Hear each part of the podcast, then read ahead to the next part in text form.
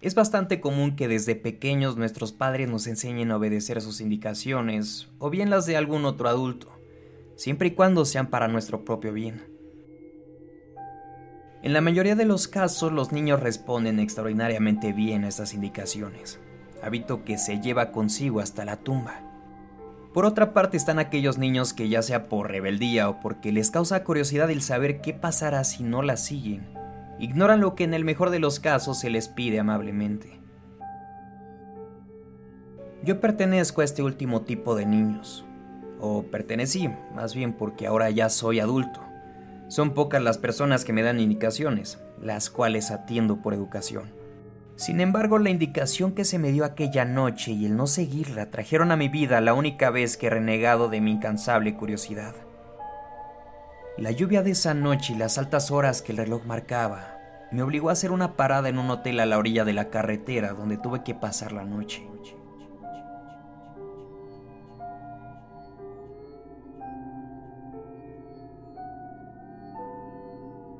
Dado que no era una época vacacional, el hotel estaba prácticamente vacío. Cualquier ruido provocaba un eco profundo y penetrante. Debido a esto, mis pasos se hicieron oír hasta la recepción, donde se asomó un joven delgado cuya expresión denotaba cansancio y cierta inquietud. Me saludó con una voz tímida. Buenas noches, señor. Enseguida respondí. Muy buenas noches, joven. ¿Me podría proporcionar una habitación? A lo que respondió. Vaya suerte la suya. Solo hay una habitación disponible ya que las demás están en mantenimiento. Y una... Bueno, no, no importa. Le asignaré la habitación 5. La pequeña pausa que el recepcionista hizo me llamó la atención. Y como ya he mencionado, mi curiosidad reaccionó en ese mismo momento. Sin embargo, no fue necesario preguntar qué había en esa habitación pues el joven enseguida de entregarme la llave me hizo un comentario. Aquí tienen las llaves de su habitación, señor. Solo me queda decirle lo siguiente. En la habitación contigua a la suya hay una advertencia. Le voy a pedir que por favor la siga atentamente. Yo no pregunté por qué. Le di las gracias al recepcionista y me dirigí a la habitación. Al dar con ella observé la puerta siguiente que estaba sellada con cinta policial inscrita en ella no pase. Sin embargo, la advertencia a la que se refería el recepcionista era una escrita en una hoja de papel con letra casi invisible pero perfectamente legible de cerca. No mire por el orificio. En ese momento noté que la puerta no tenía picaporte. Solo se encontraba el orificio donde se supone que éste debía estar. Sin embargo, el orificio se encontraba obstruido por la cinta policial. Por primera vez en la vida decidí obedecer una indicación y procedí a entrar a mi habitación y dormir, pues planeaba irme en cuanto me despertara. El reloj marcaba las 3 a.m. y no lograba conciliar el sueño. Era mi curiosidad por saber qué había atrás de esa puerta, la intriga del por qué la cinta y el no mirar por el orificio del picaporte. Supuse que algún crimen se había cometido recientemente y la policía aún no investigaba pero eso no respondía el por qué no mirar por el orificio. Y aun si así fuera, la entrada al motel en general estaría restringida. No lo resistí más. Me levanté de la cama y me dirigí hacia esa puerta. Toqué como si alguien estuviera ahí, esperando a recibir alguna respuesta. Traté de empujar la puerta, pero estaba firmemente sellada. Solamente quedaba una cosa por hacer.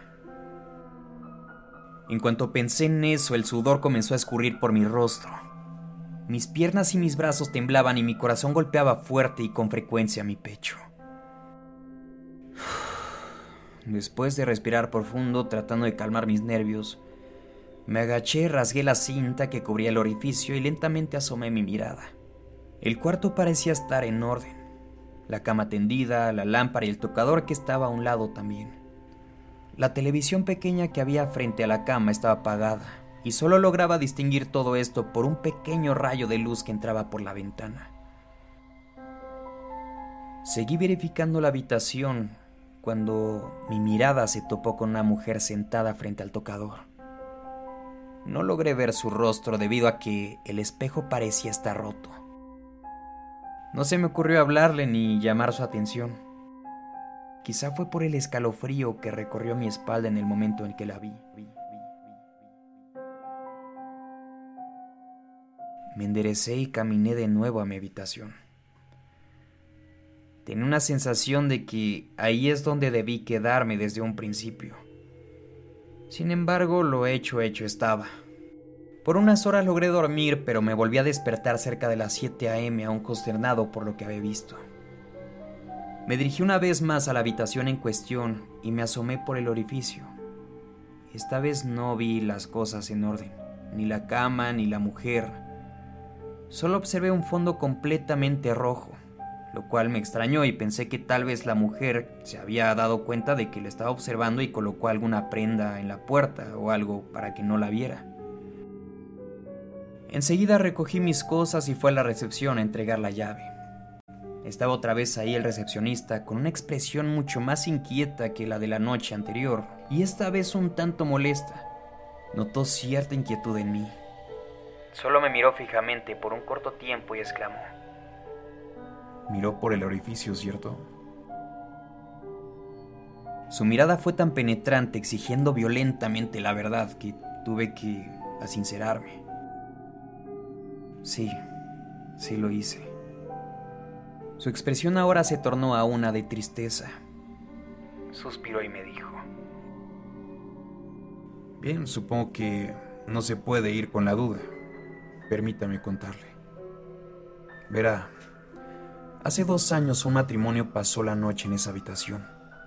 El hombre al parecer se molestó demasiado con la mujer como si hubieran peleado antes de llegar aquí. Esa misma noche el hombre perdió el control. Rompió el espejo de la habitación y asesinó a la mujer con dos pedazos de este. Después de que el cadáver de ella yacía en el suelo frío y sin vida, le sacó los ojos con los mismos pedazos de vidrio con los que le dio muerte. Un año después, una persona que se hospedaba en esa misma habitación en la que se hospedó usted, juró haber visto a una mujer que se asomaba por la rendija de la puerta de la habitación donde ocurrió el homicidio. Y era el fantasma de ella, dije yo. Sí, y solo pudo concentrarse en una cosa, dijo él. ¿Cuál? Pregunté yo. Sus ojos eran completamente rojos.